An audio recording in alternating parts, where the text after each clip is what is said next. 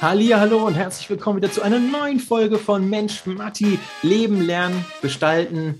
Es ist wieder Zeit für gute Laune mit eurem Podcast-Host mir Matti Lindmann und unserem heutigen Interviewgast Moritz Stahl. Moritz wird euch heute einiges erzählen, nämlich unter anderem die Vor- und Nachteile des frühzeitig Elternwerdens. Also wir sprechen heute ein bisschen über Kinder bekommen. Ja. Und wie du deine Beziehung verbessern kannst. Also wenn du jetzt in einer Beziehung lebst, dann kriegst du heute ein paar Beziehungstipps dazu. Wenn es bei dir also mal wieder so richtig scheppert, dann hör heute ganz genau hin, weiß ich, welche Tipps und Tricks dir Moritz heute mit an die Hand gibt. Dann erzählt er uns auch, warum eigentlich der Schein des Abiturs trügt und wie schnell er das eigentlich in seinem eigenen Leben erfahren musste. Und was du vor allem auch machen kannst, damit es nicht so geht und welche Tipps und Tricks er auch Schülern, die jetzt zur Schule gehen, mitgeben würde, die er damals auch gerne gehabt hätte. Und ganz speziell, heute exklusiv, bietet uns Moritz sein größtes Learning des Lebens an, was du auch schon praktisch direkt sofort umsetzen kannst. Also bleib auf jeden Fall dran, es lohnt sich wieder.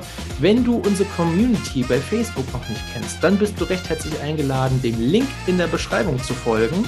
Da bist du genau richtig, wenn du dich auch für das Wohl von Kindern und Jugendlichen engagieren möchtest, wenn du selbst Kind oder Jugendlicher bist und von diesen Angeboten, die es dort gibt, profitieren möchtest, die sind teilweise sogar kostenlos, und wenn du Organisation oder Verein bist und deine Angebote, die du hast, mit dieser Community teilen möchtest. Also, ich wünsche euch heute auf jeden Fall viel Spaß und ich freue mich natürlich genauso, wenn ihr diesen Kanal abonniert, wenn ihr dem Podcast folgt, wenn ihr ihnen eine 5-Sterne-Bewertung gibt, wenn ihr diese Folge teilt mit Leuten, die das auch interessieren kann, was man alles vom Leben lernen kann, oder wenn ihr eure Fragen und Wünsche in die Kommentare reinschreibt. Ich hoffe, ich habe jetzt nichts vergessen, aber ich wünsche euch auf jeden Fall viel Spaß heute im Interview mit Moritz Stahl.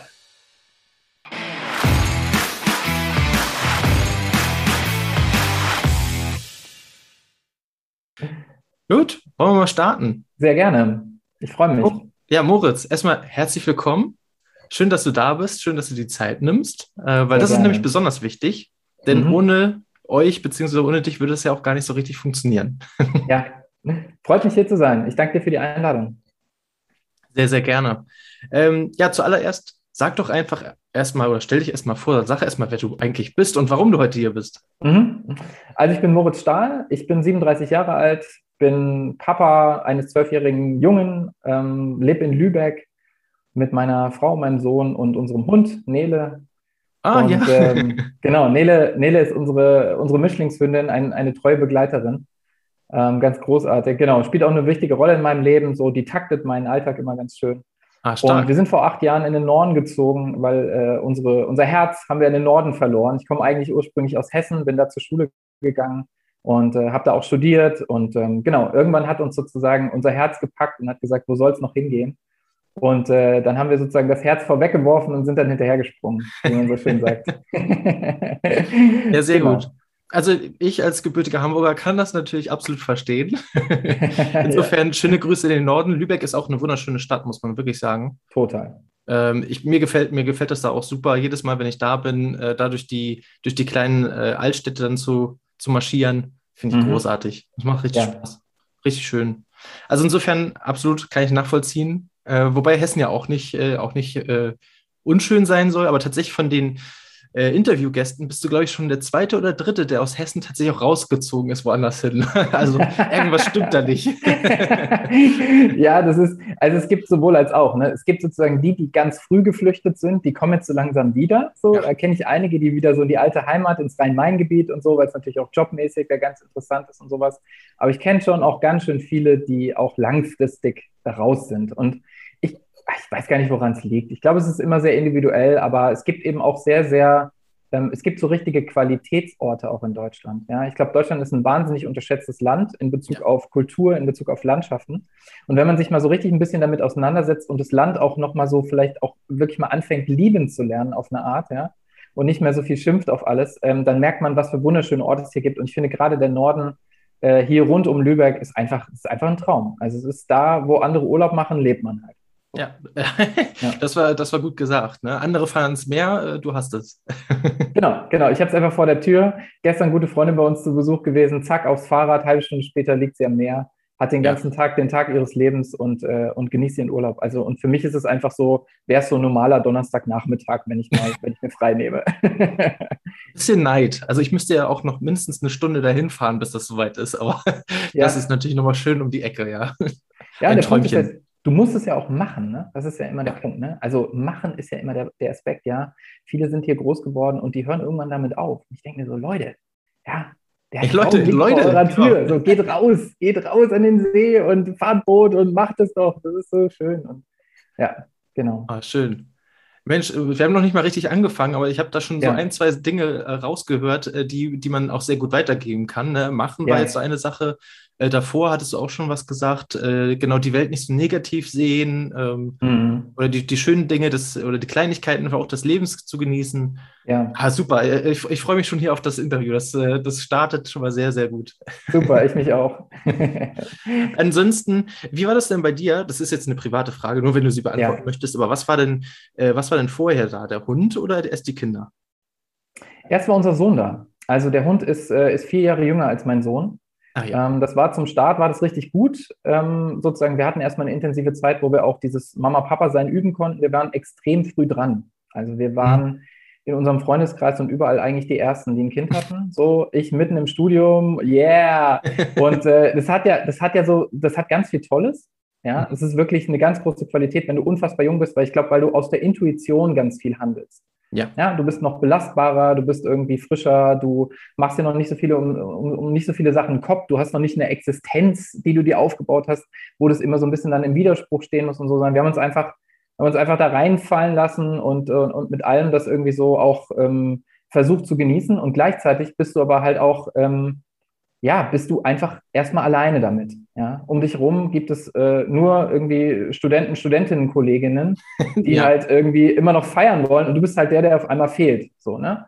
Und, äh, und diese ganzen Lebenswirklichkeiten, die driften auseinander und das sozusagen so über die Jahre wieder gut zu harmonisieren und da sozusagen auch ein neues Leben irgendwie zu etablieren, das war schon eine Herausforderung, muss ich einfach sagen.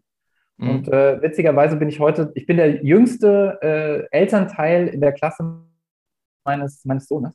Ja, und das teilweise wirklich mit Abstand. Also da merkt man mal sozusagen auch, wie, ähm, wie besonders das ist, in unserer heutigen Zeit mit 24 Vater zu werden. So, ne? Stimmt. Genau. War, war, das schwer für dich? Also die ja. Zeit dann? Weil ja, also die, alle anderen gehen weg, alle anderen gehen raus.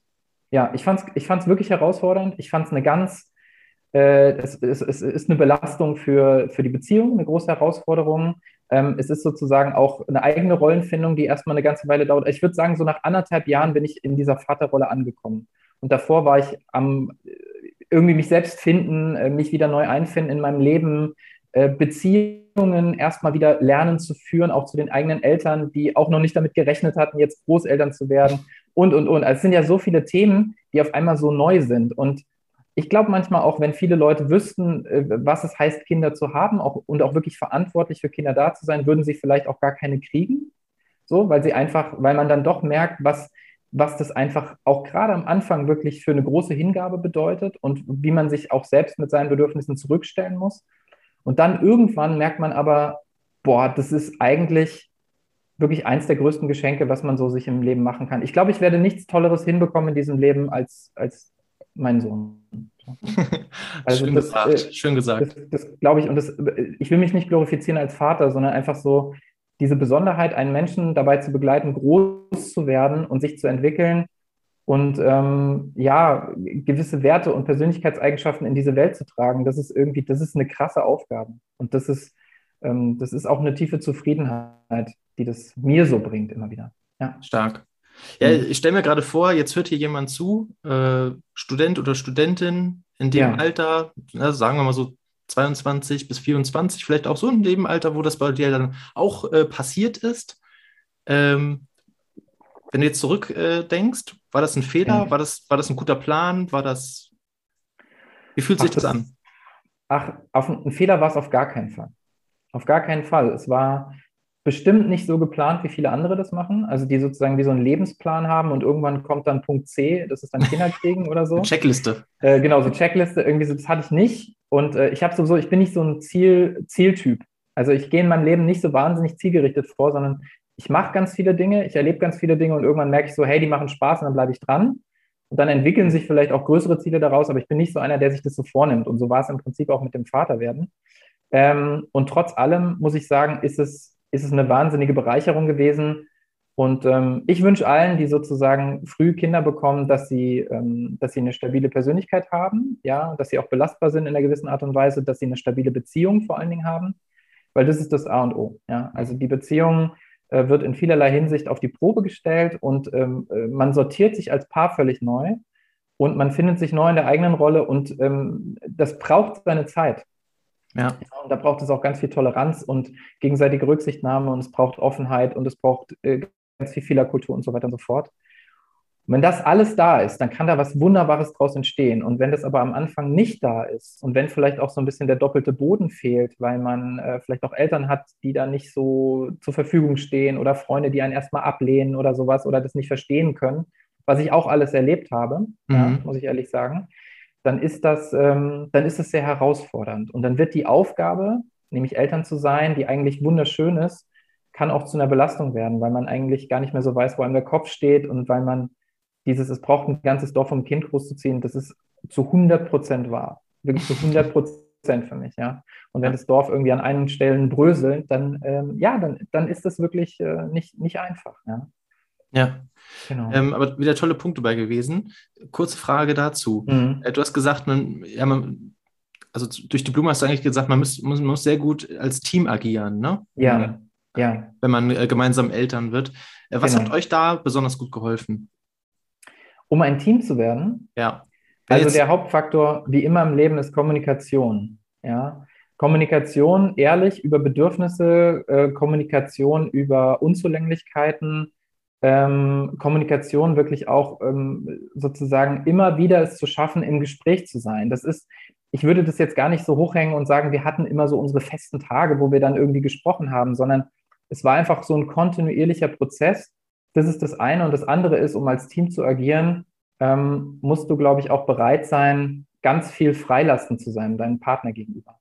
So, mhm. also in Situationen, ja. Und sozusagen ihm seine Entwicklung zugestehen, die mal schneller und mal weniger schnell funktioniert.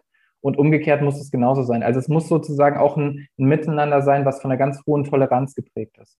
Ja. So. Und gleichzeitig ist es, glaube ich, auch, ähm, also man muss bereit sein, sozusagen da auch gemeinsam zu wachsen und ich glaube, es ist wichtig, dass man nicht zu enge Vorstellungen hat vom anderen, wie der zu sein hat. Also weder vom Kind noch vom Partner. Und ich glaube, dann hat man eine gute Chance auf ein, auf ein Team. So. Cool. Und ich würde sagen, heute, heute sind wir wirklich, wir sind ein bombastisches Team, ja. Ich und meine Frau. Sehr gut. Und, äh, und es hat aber alle Phasen auch erlebt, ja, dieser Teambuildingsprozess. Und es gibt vor allen Dingen Phasen in einer Beziehung als Elternteil, da bist du vielleicht nur Team und funktionierst. Und es gibt eine Phase, da bist du wieder ganz da ist dieser, da bist du wieder ganz stark verliebt oder in diesem, da ist diese Liebe so ganz stark und die Partnerschaft nimmt, nimmt wieder einen großen Stellenwert ein. Aber das ist eben nicht immer so. Und ich mhm. glaube, das auch noch abschließend zu diesem Teamgefühl, wenn man bereit ist, sozusagen diesen Wechsel wirklich auch zu akzeptieren, ja, mhm. und den man eine Zeit lang auch auszuhalten. So. Und dann aber auch sich sicher zu sein, das ist der Partner, mit dem ich leben will und mit dem ich auch diese Aufgabe, mit der ich mich dem, dem gewachsen fühle dann kann das eben auch kommen und dann kann es wirklich wachsen und dann kommst du in der Partnerschaft auf ein Next Level, die ist einfach atemberaubend.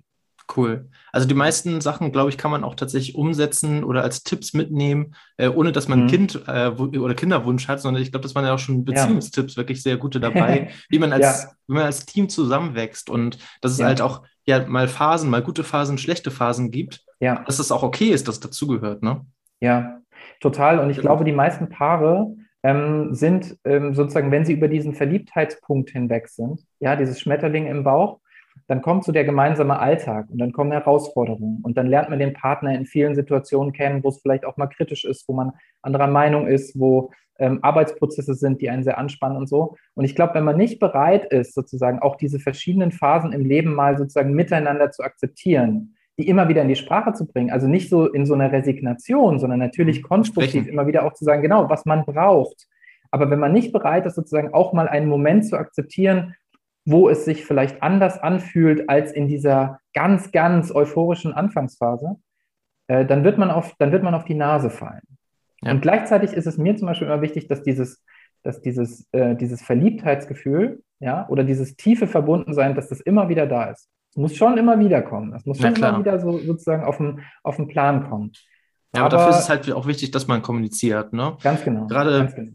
Gerade es gibt ja auch viele Menschentypen, die dann auch harmoniebedürftig sind. Ne? Die sagen dann ja. lieber nichts, äh, weil, ja.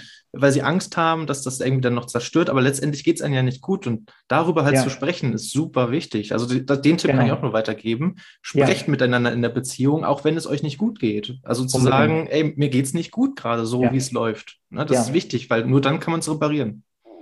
Es ist super wichtig. Und es ist vor allen Dingen, was du sagst, dieses ehrlich Feedback geben. Ja, also sich sozusagen nicht, ähm, es gibt ja dann auch so diese unterschiedlichen, also es ist so ein spannendes Thema auch, wo man immer wieder auch so gucken kann, was hat jeder eigentlich so für ein Bindungsbedürfnis mitbekommen. Ne? Und da gibt es den einen, der ist so sozusagen total sicher gebunden und für den ist sozusagen Beziehung immer gleich, der kann total vertrauen, der kann aber auch freilassend sein und so weiter und so fort. Und der andere ist aber vielleicht unsicher gebunden und hat schlechte Erfahrungen gemacht und erlebt sozusagen so eine Autonomie des Partners zum Beispiel immer gleich als so eine Bedrohung. So, oh mein Gott, äh, hoffentlich ist er noch für mich da, liebt er mich noch und so weiter und so fort. Und ich glaube, das ist häufig was, ähm, was sich die Leute wenig bewusst machen, sondern das passiert einfach nur, das trifft aufeinander, diese unterschiedlichen Bedürfnisse und Fähigkeiten in der Beziehungsgestaltung.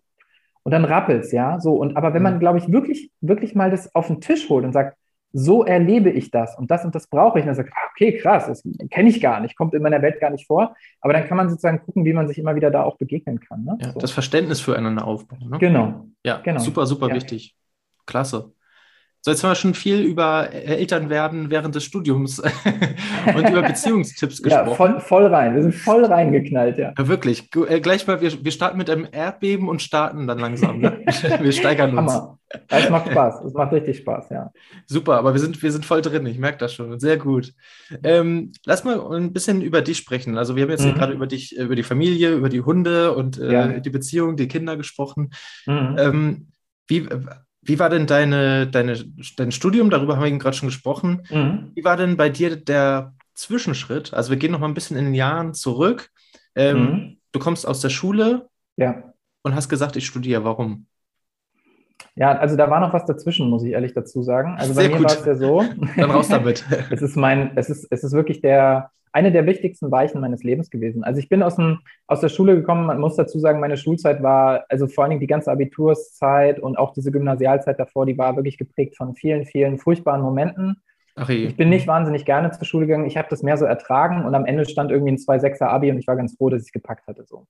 Ja. Ne? Und dann war ich irgendwie von der Schule runter. Und das Witzige ist so, ich habe gestern noch mit jemandem drüber gesprochen, so dieses Gefühl, ja, wenn du aus der Schule kommst und ein Abitur in der Tasche hast, du gehst ja so raus, denkst so, yes! Ja, genau, Chaka! Die Welt, ne, so. Also wirklich ein Ego bis hier oben an die Decke. Und dann war ich zwei Wochen später, habe ich angefangen, oder irgendwie, ich glaube, einen Monat oder so später, habe ich angefangen, auf einem Bauernhof zu arbeiten, weil ich habe mich dafür entschieden, ein freiwilliges ökologisches Jahr zu machen. Ah ja.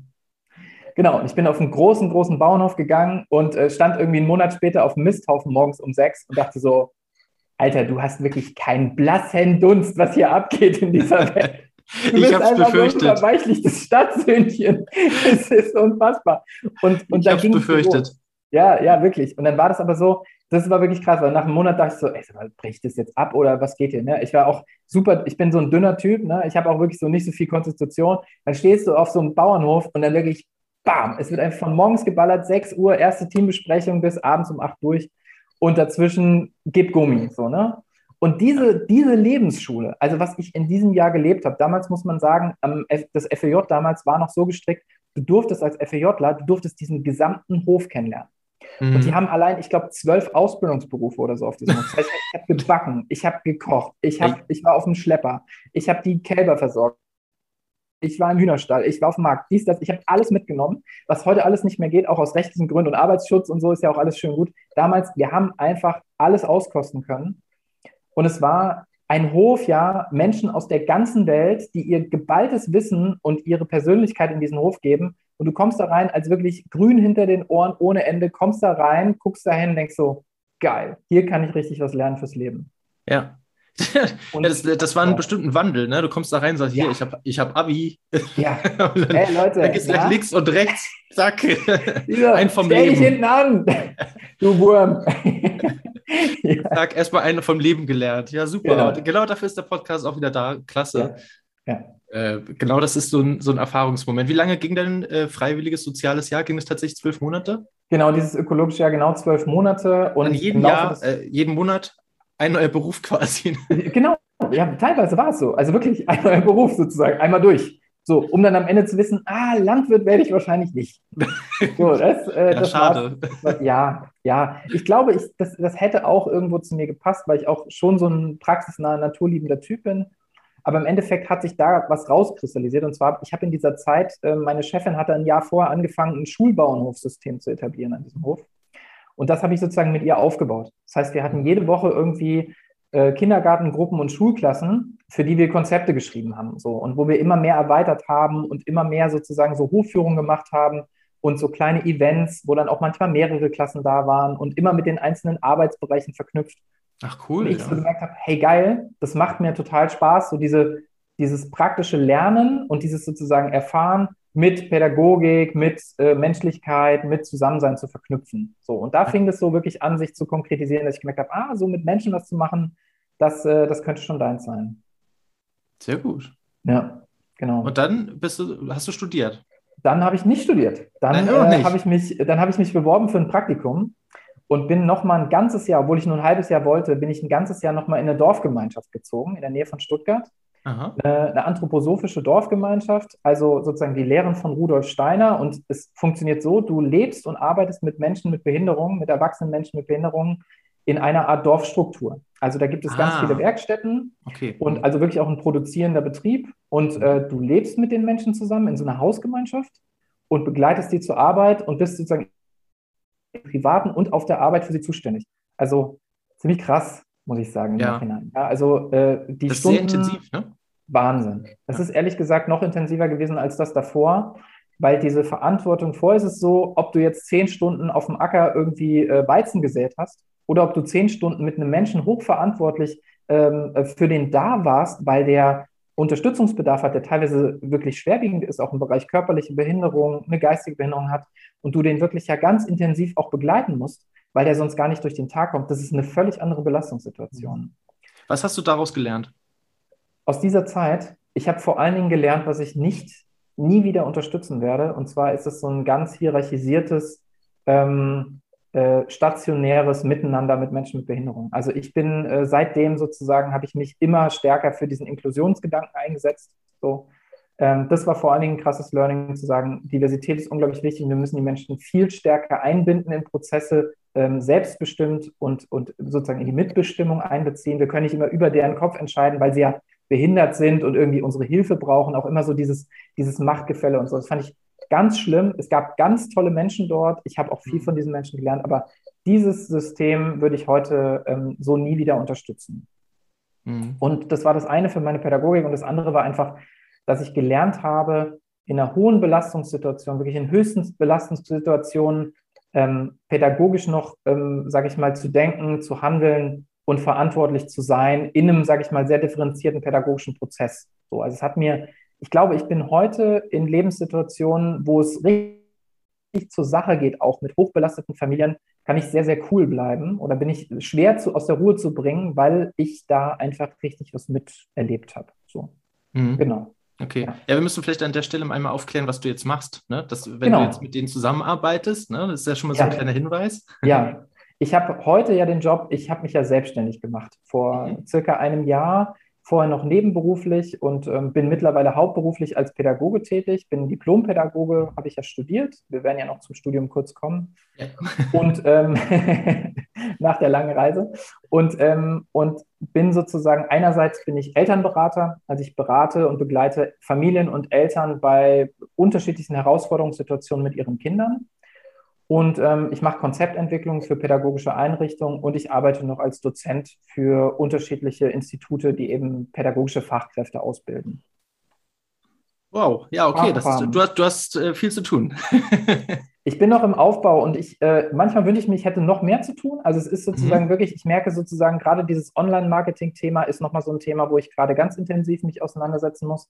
Ja, ich habe zu tun und ich habe vor allen Dingen auch wirklich in diesem ersten halben Jahr jetzt hauptberuflicher Selbstständigkeit mich so aufgestellt, dass diese Selbstständigkeit jetzt auf jeden Fall das nächste halbe Jahr mich noch gut trägt und ich da wirklich auch so merke, hey, cool, da ist wirklich was passiert Mhm. Ähm, und gleichzeitig ist es ja so dieses selbstständige Thema, also so richtig selbstständig bist du ja eigentlich erst nach ein paar Jahren, wenn du weißt sozusagen, ich habe ein, hab eine Kundengenerierung, die funktioniert, die nachhaltig funktioniert. Ich muss nicht permanent in der Akquise sein, sondern sprechen sich auch Dinge rum und so. Und an dem Punkt bin ich noch nicht. Ich muss schon noch viel dafür tun. Aber ich würde schon sagen, es ist auf jeden Fall so kontinuierlich, dass es so nach oben geht, ja. Ja. Genau. Also, wo du gerade hier bist und wir gerade ja. zu dem Thema sprechen. Ähm, zum mhm. einen, was brauchst du noch mehr? Ne? Also, du hast ja, ja, gerade gesagt, ich könnte gerne noch mehr zu tun haben, aber du hast ja auch ja. jetzt gerade drei oder vier Sachen gesagt, die du gerade machst. Also, wovon hättest du gerne mehr? Ähm, und wen genau brauchst du, damit du mhm. mehr hast? Mhm. Also, wovon ich gerne. Du einmal hätte, Eigenwerbung machen. genau, ich würde, ich würde mich total freuen, tatsächlich, wenn viel mehr Eltern dieses Angebot noch wahrnehmen würden. Ja, weil ich irgendwie merke, da sind immer noch große Vorbehalte. Also dieses Thema, sich als Eltern Hilfe zu holen, das ist für viele Eltern, glaube ich, immer noch sehr besetzt und sehr belastet. Mhm. Und die haben so das Gefühl, ach Mensch, da muss ich mir in die Karten gucken lassen oder ach, das habe ich doch immer hinbekommen, das muss doch auch irgendwie gehen. Und sozusagen der Leidensdruck muss relativ hoch sein, dass Menschen hier kommen. Und ich denke mir immer so, Leute, kommt doch, kommt doch einfach schon früher, wenn ihr irgendwie das Gefühl habt, so, hey, da bahnt sich was an, aber ich könnte jetzt schon eine Unterstützung brauchen. Also so dieser Appell, ich hätte, glaube ich, einfach gerne mehr Elternhäuser vor allen Dingen, die sagen so, hey, wir wollen präventiv auch so ein bisschen was für unsere familiäre Harmonie tun. Und nicht immer, wenn das Kind in den Brunnen gefallen ist und man muss dann so krasse Interventionen machen. Ja, genau. Kommt doch schon, wenn es brodelt und nicht, wenn der Vulkan ausgebrochen ganz ist. Ganz genau, ganz genau. Also es wäre also mein dringender Appell. Ich, ich bin auch für den Ausbruch sozusagen, da kann man mich auch fragen.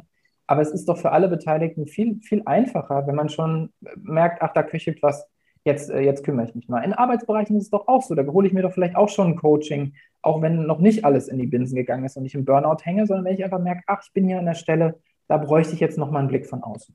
So. Okay, ja, cool. Genau. Also wir haben ja hauptsächlich äh, Schulabsolventen, Berufseinsteiger hier als Zielgruppe.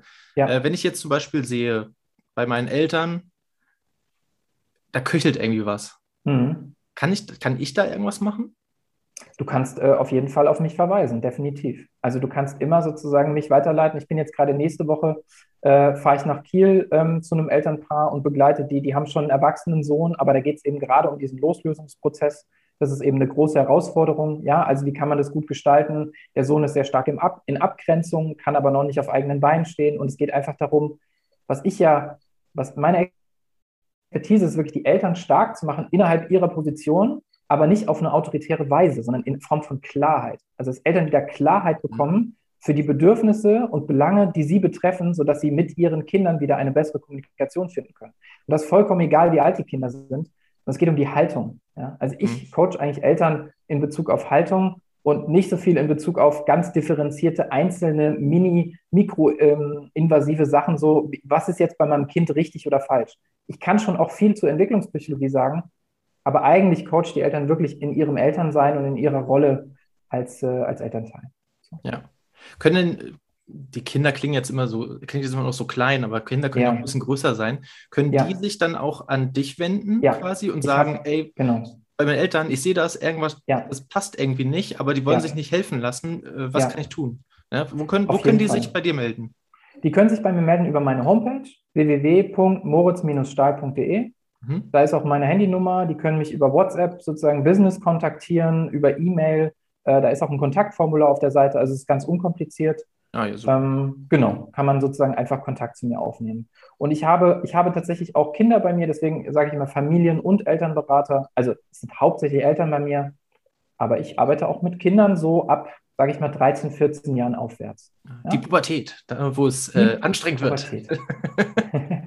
ja, ja, tatsächlich für, für alle Beteiligten, aber ich glaube, es hat einfach mit ganz vielen Missverständnissen zu tun und weil die Pubertät ganz viel missverstanden wird. Ja? Mhm. So, und auch die Bedürfnisse, die in dieser Zeit so geformt werden und weil es auch so ein Switch bedeutet im Denken und Umgang miteinander, weil vorher sind Kinder sehr ja, stark, sehr stark abhängig von ihren Eltern und es ändert sich in diesem Moment unglaublich stark. Die gehen sehr stark in die Autonomie, können aber mit der noch nicht umgehen und das macht so dieses, dieses Widerstandsverhalten, ja, dieses Zerrissensein und dann gibt es ständig Konflikte.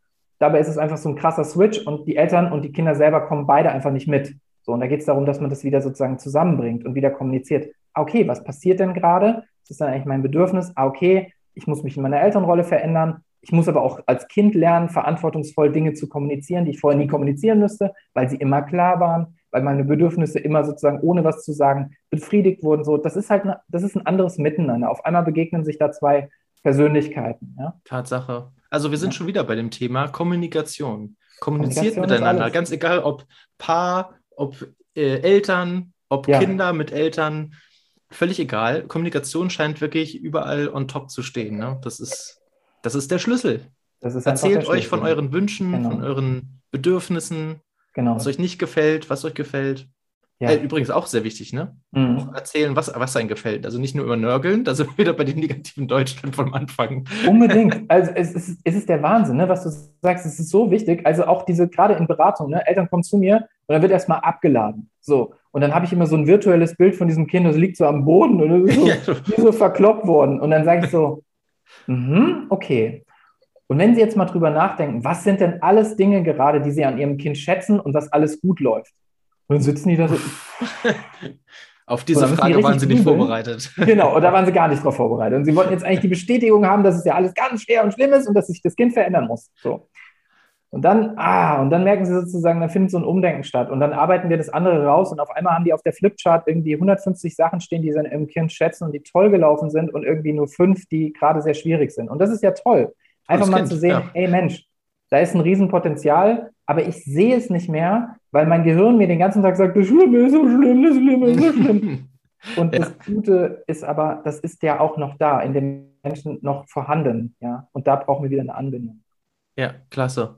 Hm. So, also wir waren jetzt eigentlich äh, vom, vom Bauernhof ein, ein Jahr Ja, weitergegangen. nur. ja, ein Jahr weiter, Praktikum So. und dann Studium, genau. Dann kommt das Studium. Jetzt, jetzt Mhm. kommt das Studium. Okay. Hm. Erziehungswissenschaften. Also dann war sozusagen, in diesem Jahr wurde dann auch irgendwie klar, okay, an dieser Pädagogik geht jetzt kein Weg mehr vorbei für dich, Moritz. Ja? Irgendwie von allen Seiten auch, das musst du machen. Und dann habe ich mich bei verschiedenen Unis beworben.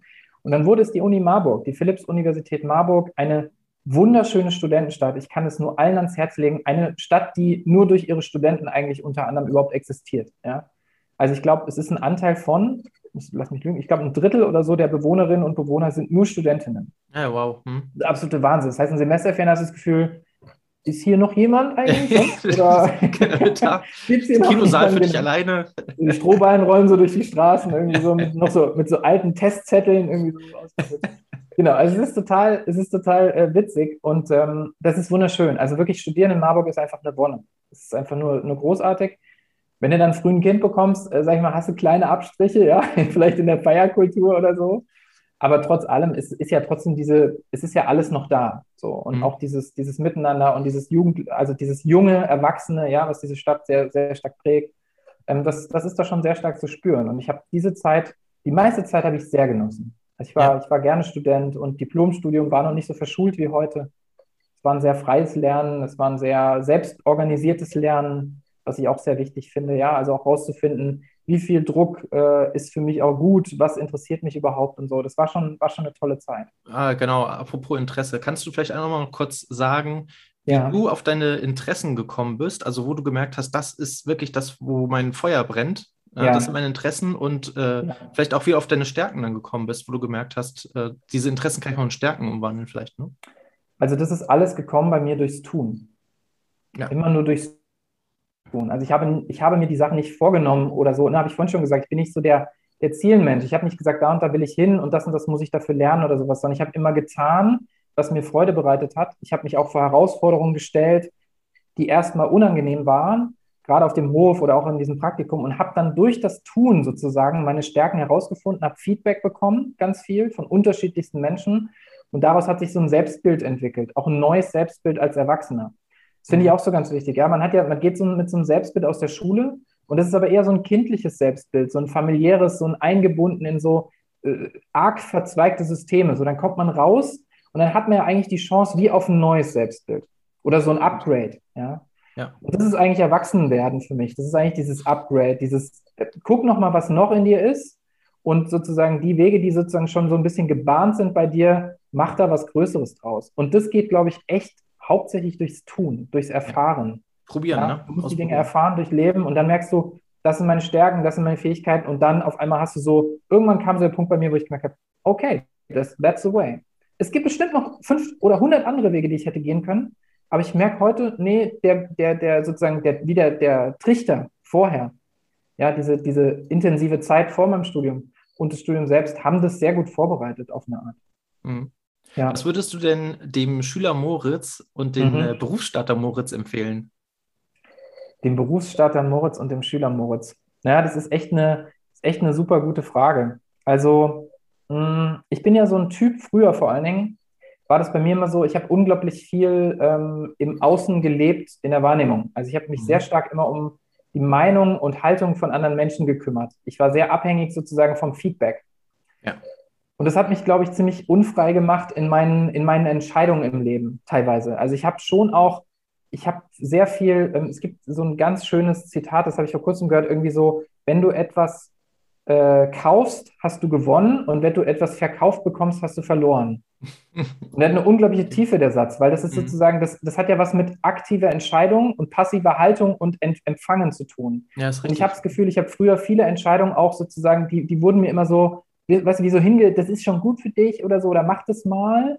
Und ich bin dann so ein Typ, ich habe mich davon sozusagen sehr leiten lassen. Und dann habe ich irgendwann gemerkt in meinem Leben, nee, es braucht mal sowas, es braucht mal so eine Klarheit oder ich, ich möchte das mal lernen zu sagen, ich möchte aktiv kaufen. Ich möchte mich aktiv entscheiden, wo es hingeht. Ich möchte mhm. aktiv sozusagen diesen Weg mehr gestalten. Und ich glaube, das würde ich mir im Nachhinein, würde ich mir das sagen, achte nicht so sehr drauf, was dir alles angeboten wird und was andere denken, was so gut für dich ist, sondern und halte dich auch nicht so sehr damit auf, was andere jetzt so über dich meinen oder, oder so, sondern guck mal viel stärker nach deinem Bedürfnis und was du eigentlich brauchst und äh, geh auch mal mehr in die Selbstwahrnehmung, weil das ist, das ist sehr auf der Strecke geblieben bei mir. Ich war sehr im Außen, sehr im Agieren und Helfen und so, ne? So ja. gerade in den Jobs. Ich habe viel zu wenig an vielen Punkten danach geguckt, was ist eigentlich wirklich, wirklich mein Bedürfnis und was möchte ich gerade.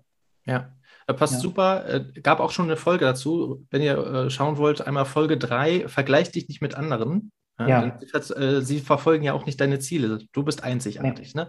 Das äh, auch, passt, passt sehr gut dazu. Würdest du sagen, das war jetzt beim Berufsstarter, Moritz, schon anders? Ähm, beim Berufsstarter würde ich sagen, war es schon anders. Ja, auf jeden Fall. Weil, wie gesagt, so ein Trichtersystem vorher gewirkt hat. Also irgendwie war klar, ich habe mich auf, diesen, auf dieses Berufsbild sehr stark vorbereitet und ich habe schon während dem Studium angefangen zu arbeiten bei meinem Arbeitgeber, wo ich dann danach war. So, ich bin dann sozusagen, ich war mit dem Studium fertig und einen Tag später habe ich den Vertrag unterschrieben. So, also es war total toll. So, also ich bin, da bin ich schon sehr aktiv reingewachsen und das war auch eine sehr aktive Entscheidung.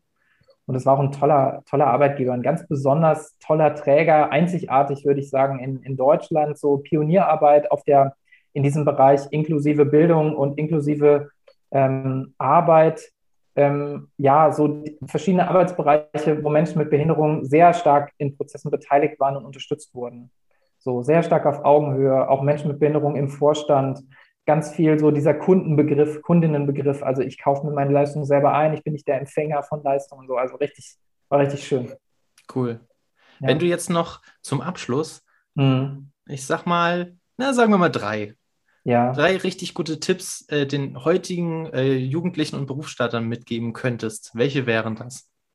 Wenn es jetzt vier sind, ist auch nicht schlimm. Drei oder vier ist natürlich schon ganz schön viel. Also ich würde mal anfangen, ja, okay, sozusagen. Nimm, erst mal Tipp, ein. Genau, ich, ich versuche erstmal einzufinden, ja? Aber was war also, dein größtes Learning? Mein, also, Leute, ich würde auf jeden Fall sagen, Leute, macht mal erstmal nach der Schule was fürs Leben und nicht für den Beruf. Ja. Also guckt oh. erstmal, dass ihr euch Guter selbst Punkt. findet.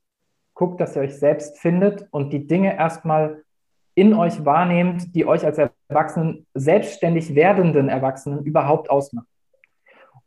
Und kümmert euch dann um alles andere, weil das wird dann schon kommen, ja. Also je besser du in der Selbstwahrnehmung und in dem bist, wie geht es mir eigentlich, was brauche ich eigentlich und wie bewege ich mich eigentlich in dieser Welt, desto besser kannst du doch auch zu Entscheidungen kommen. Und desto weniger schwappen diese Wellen einfach so über dich und kriegst du was verkauft. Mhm. Ich glaube, viele nehmen sich nicht diese Zeit und strugglen dann wie Sau und wechseln Studiengänge und brechen ab und sollte ich eigentlich und haben Sinnkrisen ohne Ende noch und nöcher. Ich glaube, man kann sich davon vieles ersparen, wenn man erstmal guckt, dass man Dinge fürs Leben lernt und dann für den Beruf. So. Großartiger Tipp. Ja, danke. Ähm, also es ist einfach meine persönliche Erfahrung. Es hat mich einfach unglaublich stark gemacht. So. Es hat mich total Federn gekostet und ich habe am Boden zerstört, auch in diesen zwei Jahren manchmal dagelegen und gedacht, ich schaffe das alles nicht mehr. Aber das ist ja auch eine Erfahrung. Ja. Also es ist ja auch wieder was für dein weiteres Leben, wo du weißt, will ich das nochmal so erleben oder will ich das eben nicht? So, mhm. ne? Und genau, also das ist, würde ich sagen, so eine Essenz. Ansonsten dieses äh, ist vielleicht ein bisschen abgedroschen, aber wirklich dieses sozusagen, guck mehr auf deine Intuition, deine Bedürfnisse, als dich immer sozusagen an anderen zu orientieren. Dies, was du auch gesagt hast, sozusagen, vergleich dich nicht so stark mit anderen, weil die haben andere Ziele. Nur weil jemand gerade erfolgreich in irgendeinem Lebensbereich ist, heißt ja noch lange nicht, dass er alle anderen Lebensbereiche in seinem Leben auch gut hinbekommt und gerade bewertet. Gibt auch noch ein bisschen mehr, ne? als das, was, was man That's in der Maske it. sieht. Ja. That's it, genau. So, und mach dir das immer bewusst. Und das andere auch, und das ist mir wirklich als letzten Satz dazu, weil ich auch so ein Mensch bin, der, ich versuche sehr wertschätzend mit meinem Umfeld umzugehen und das ist mir auch ein unglaublich wichtiger Punkt. Das heißt aber nicht so dieses immer vorsichtig, sondern einfach so klar und wertschätzend so, ne? Also geh raus sozusagen und probiere immer dein Bestes zu geben, sozusagen, auch für die anderen Menschen. Und ich merke sozusagen so, ähm, dieser Aspekt, dass man sich, ähm, dass man sich dafür immer wieder sozusagen sich schafft, auch zu motivieren, das Gute sozusagen zu sehen und optimistisch zu bleiben. Ja, auch wenn es mal schwierig ist, dass man, dass man trotzdem irgendwie seinen Zielen treu bleibt und versucht einfach, ähm, das sozusagen auf seinem Weg so mitzunehmen. Auch die, die, die Rückschläge sozusagen, ja. Ja. Ja, ich meine, aus genau, wer, wer probiert, kann zwar verlieren, aber gewinnt an Erfahrung. Total. Wer nicht probiert, hat schon bereits verloren. Ne? Ganz, genau. ganz einfacher alter Satz eigentlich, ja. Ja, total, genau. Super. Ja, super. Vielen, vielen Dank für diese Tipps. Die sind großartig. Die sind richtig schön. Sehr, sehr richtig gerne. Ja, freut mich. Zum Schluss. Jetzt kommt wieder der, die Spannung, Trommelwirbel bei mir, kommt Gänsehaut schon. Zum Schluss kommt immer noch die gute Challenge, lieber Moritz. Ja. Sicherlich hast du mir auch was mitgebracht, oder? Ich habe dir was mitgebracht. Das ist mega nerdig. Ja. äh, das, da werden jetzt alle denken so, Alter, wo, wo bringt er das denn jetzt her? Vielleicht zwei Sätze kurz. Also ich bin so ein ganz großer äh, Naturliebhaber und ich bin sozusagen mhm. groß geworden. Ähm, ich habe auf einer in so einer Tieraufzuchtstation viele Jahre gearbeitet als Jugendlicher und das war auch so ein ganz, war zum Beispiel, wenn du über das Learning redest, ein Riesen-Learning für mich. Oh, cool. Ich habe hab sozusagen, äh, was weiß ich, 50 verschiedene einheimische Vogelarten da kennengelernt und mein Opa hat mir viel beigebracht und so.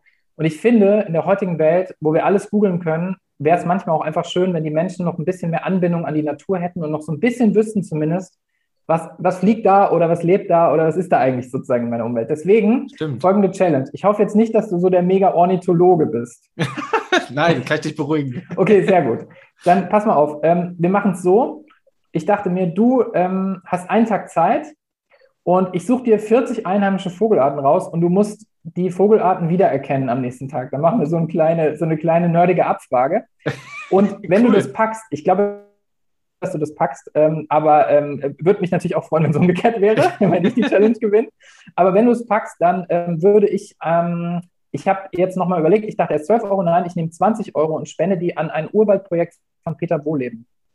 Oh, cool. Äh, dieser, bekannte, dieser bekannte Förster, viele kennen ihn äh, mit seinen Bestsellern. Äh, das das äh, geheime Leben der Bäume, genau, war ja so das größte, äh, größte Erfolg.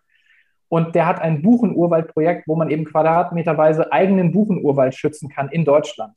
Ja. Oh, cool. Und ähm, genau, und das würde ich dann machen. Das ist eine super Förderung. Ich hätte jetzt auch gefragt, wie kommst du auf den, aber hast ja eigentlich im Prinzip schon erklärt, äh, warum ja. du gerade da spenden würdest ist ein Herzensthema einfach. Aber dann liegt das ja quasi an mir. Pass auf, wir machen das so. Wenn mhm. ich das schaffe, spinnest du. Wenn ich das nicht schaffe, spinne ich. Ganz einfach. Geil. Geil. Ja? Hammer. Also es ist eine Win-Win-Situation quasi. Ja, super. Okay, cool. Klasse, so machen wir das. Danke. Moritz, vielen, vielen Dank. Äh, wir machen dann nochmal ein Video morgen, äh, wie, wie, dann die Abfrage abläuft. Also ja. seid gespannt, bleibt dran. Und ähm, ja, vielen, vielen Dank, dass du da warst, dir die Sehr Zeit gerne. genommen hast. Vielen Dank Hat für deine gemacht riesigen Tipps. Auch da war mhm. wieder super viel, viel bei. Ähm, wir bleiben in Kontakt. Ich finde das, find das sehr schön. Sehr ähm, ich tausche mich sehr gerne mit dir nochmal aus, weil ähm, das hat wirklich sehr, sehr viel Spaß gemacht, war sehr fruchtbar.